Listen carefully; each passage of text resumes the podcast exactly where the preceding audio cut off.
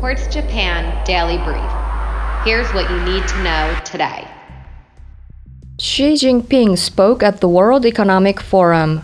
Via video link, the Chinese president cautioned against shaky supply chains and dramatic shifts in monetary policy. India is seeking crypto collaboration.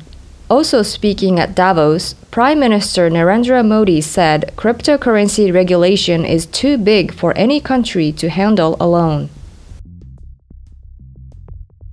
Tonga is digging out. Two days after a volcano sparked tsunami crashed into the island nation, residents are contending with extensive damage, downed internet, and a giant ash cloud. Japan is considering COVID crackdowns. The country will decide by Wednesday whether to place 11 prefectures, including Tokyo, under a quasi state of emergency. North Korea keeps launching missiles. In its fourth test this year, the country fired two short range ballistic missiles towards the East Sea on Monday.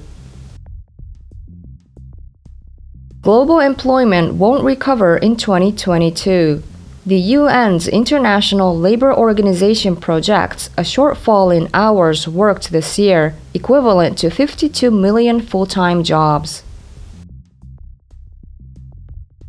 Novak Djokovic has more explaining to do. French clothing brand and Djokovic sponsor Lacoste wants to review the events surrounding the tennis player's Australian legal squabble.